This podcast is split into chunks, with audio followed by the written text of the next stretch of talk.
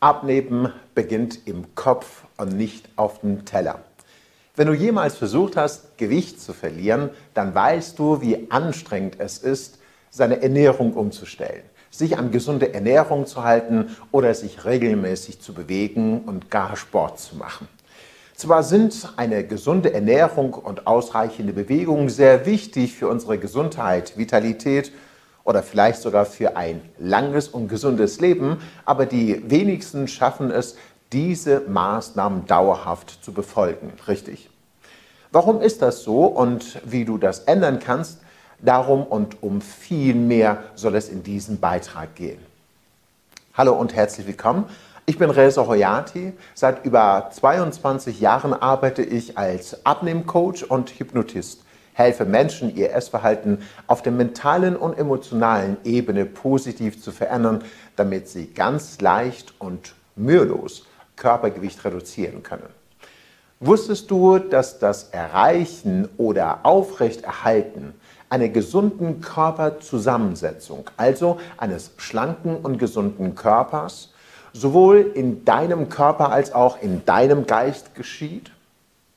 Wenn du wiederholt versucht hast, Gewicht zu verlieren, aber noch nie dauerhaft erfolgreich warst oder wenn du abgenommen hast, dann aber wieder zugenommen hast, ist es sehr wahrscheinlich, dass deine Gedanken und deine Überzeugungen und nicht deine Ernährung dich daran hindern, dauerhaft abzunehmen. Das liegt daran, dass du das Übergewicht ein Spiegelbild deines mentalen und emotionalen Zustandes ist. Und der Hauptgrund, Warum Menschen nicht dauerhaft abnehmen und schlank bleiben, ist, dass sie es versäumen, Änderungen in ihrem Unterbewusstsein vorzunehmen, um ihre bewussten Ziele, also in dem Fall Abnehmen, zu unterstützen. Was bedeutet das denn ganz genau?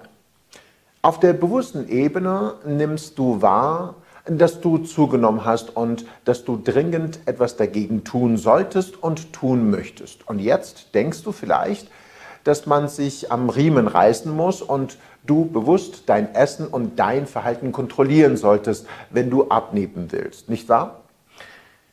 Das heißt, wenige essen, auf Schokolade, Chips und auf das Stück Kuchen zum Kaffee verzichten, abends ab 16 Uhr oder gar 18 Uhr nichts mehr essen.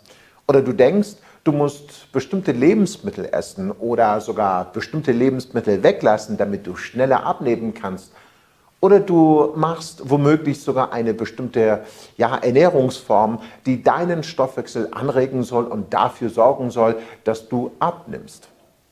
Es kann sogar sein, dass du anfangs erfolgreich mit dem Abnehmen bist, aber du wirst früher oder später daran scheitern, weil du gegen eine viel größere Sache arbeitest, als es dir gegenwärtig wirklich bewusst ist.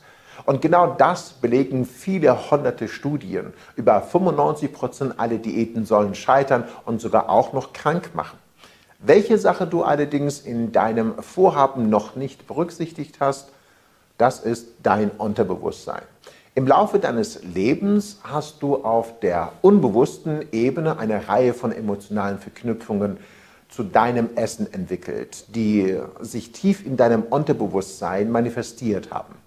Das heißt, in der Vergangenheit, in bestimmten Situationen hast du gelernt, aus bestimmten emotionalen Gründen zu essen. Man hat nicht nur immer gegessen, wenn man Hunger hatte.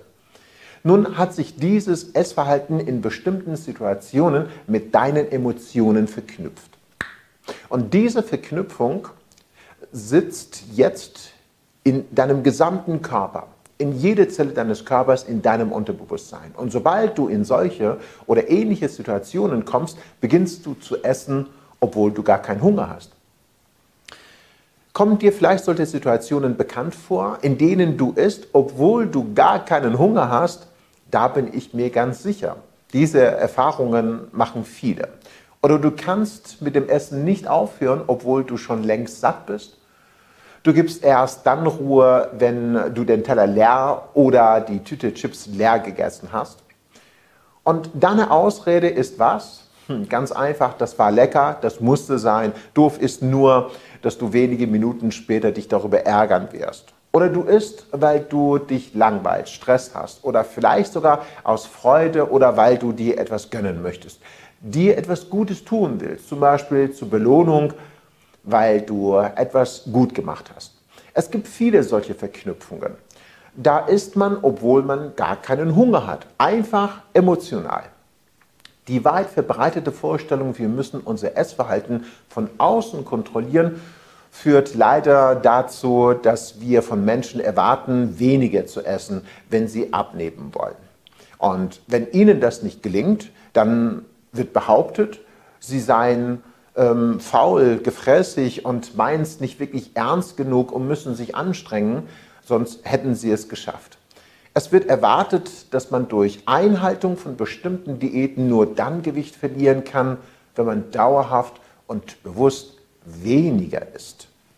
Wie soll das denn funktionieren? Aber genauso wie keiner sich dem Schlaf widersetzen kann, setzt unser Gehirn all unsere Vorsätze außer Kraft und lässt uns essen. Jeder lebendige Organismus, dessen Verhalten durch das Gehirn gesteuert wird, tut das genauso. Lass mir das ein wenig genauer und verständlicher für dich erklären, damit das alles für dich greifbarer wird. Ich möchte dir auch einige Beispiele noch dazu geben. Denn ich glaube, sobald du die Zusammenhänge besser verstehst, dann beginnst du anders über diese Dinge nachzudenken und dabei entlarvst du die falschen Zusammenhänge. Nun stell dir vor, ein ganz kleiner Teil deines Gehirns stellt das angeborene Wissen und dein Verhalten dar. Deine Atmung, dein Herzschlag und alle deine Körperfunktionen wie deine Verdauung, Hunger, Durst und dein Sättigungsgefühl sowie die biochemischen Prozesse, dein Stoffwechsel, einfach alles, mit dem ein Baby auf die Welt kommt. Das nennt man vegetatives Nervensystem. Das vegetative Nervensystem ist ein autonomes Nervensystem und kann nicht willentlich direkt, sondern allenfalls indirekt beeinflusst werden. Und ein Teil deines Gehirns ist dein bewusster Verstand, der denkt, der plant, vorausschauend und analytisch ist. Bevor dieser Verstand seine volle Funktionalität erlangt, braucht er natürlich was? Erfahrungen bzw. Referenzwerte, die wir aus unserer Umgebung sammeln. Zwischen diesen beiden ist viel, sehr viel Platz. Platz, der bis kurz vor unserer Geburt leer ist und darauf wartet, gefüllt zu werden. Platz für ein gigantisches System aus Beobachtungen, gelernten Wissen und einer riesigen Datenbank aus Regeln. Das ist dein Unterbewusstsein und das bestimmt zu etwa 95 Prozent dein gesamtes Verhalten, deine Gewohnheiten, deine Entscheidungen, deine Emotionen. Nun stell dir vor, dass du gelernt hast, den Teller leer zu essen, damit du groß und stark wirst oder damit morgen die Sonne scheint, so als ob du die Kontrolle über die Sonne hättest. Wenn du dieses Verhalten im Kindesalter gelernt hast, dazu auch noch eine Belohnung wie Nachtisch oder Lob und Anerkennung bekommst, weil du aufgegessen hast, dann hat sich dieses Verhalten, also den Teller leer essen, mit deinen Emotionen, in diesem Fall Anerkennung, Lob oder geliebt zu werden, in dir, mit dir verknüpft. Einige Mal wiederholst du dieses Verhalten, weil du glaubst, das sei richtig, was du tust. Warum? Ganz einfach, weil du Lob oder Anerkennung brauchst oder weil du keinen Ärger kriegen möchtest, wenn du den Teller nicht leer gegessen hast. Je nachdem. Jetzt wird dieses Verhalten zu einem festen Programm in deinem Unterbewusstsein abgelegt. Und was glaubst du, was du von nun an tust? Du hörst erst dann auf zu essen, wenn der Teller leer ist. Du ignorierst also die natürlichen Signale deines Körpers und richtest dich nach außen, nach deinen Eltern oder sozusagen nach den Großen, nach einer Uhrzeit und nicht nach deinem Hungergefühl. Warum tun wir das? Weil wir Liebe und Anerkennung zum Überleben brauchen. Und da wir uns in der Umgebung noch nicht so richtig gut auskennen, müssen wir uns nach irgendetwas ausrichten. Da die Kinder in einer emotionalen Abhängigkeit stecken, machen sie das, was ihnen die Großen also vorgeben, je nachdem, wie die Beziehung ist. In späteren Videos gehe ich natürlich ein bisschen genauer auf diese Dinge ein. Einverstanden? Also ungefragt, ob das gut für uns ist, akzeptieren wir diese Informationen, nehmen sie in uns auf, machen sie zu unseren Regeln und daraus entstehen dann unsere Essprogramme. Diese Essprogramme speicherst du nun in deinem Unterbewusstsein ab, damit du leichter darauf zugreifen kannst wie ein Computer. Nun sind diese Essprogramme in, deinem, in diesem Teil deines Bewusstseins abgespeichert und sind zu einer festen Gewohnheit geworden. Ab jetzt führst du dieses Verhalten immer in Situationen durch, in denen du isst. Du isst immer den Teller leer, obwohl du schon längst satt bist. Aber da du gelernt hast, den Teller leer zu essen, hat sich dein Körper daran gewöhnt und passt sich immer mehr eine größere Menge der Nahrung an. Das zweite Problem ist, dass du dich immer erst dann satt fühlst, wenn der Teller leer gegessen ist. Hier hast du zusätzlich eine visuelle Programmierung. Darauf gehe ich natürlich auch in den anderen Videos ein bisschen deutlicher drauf ein und zeige dir Möglichkeiten. Dazu gibt es zum Beispiel auch ein Experiment, das genau diese S-Programmierung bestätigt. Dabei bekommen übergewichtige und normalgewichtige Probanden Suppe vorgesetzt. Was sie nicht wissen, über den Schlauch auf dem Tellergrund wird ständig Suppe nachgepumpt. Normalgewichtige fangen nach etwa einem vollen Teller an, das eigenartig zu finden und hören auf zu essen. Übergewichtige hingegen essen bis zu fünf Tellervolumen, ohne darauf zu reagieren, dass da etwas nicht stimmt. Bei der Frage, warum sie aufgehört haben, sagten die normalgewichtige Personen, weil ich satt war und die übergewichtige, weil der Teller nicht leer wurde. Also das heißt, die normalgewichtigen sind körperorientiert, übergewichtige hingegen ergebnisorientiert.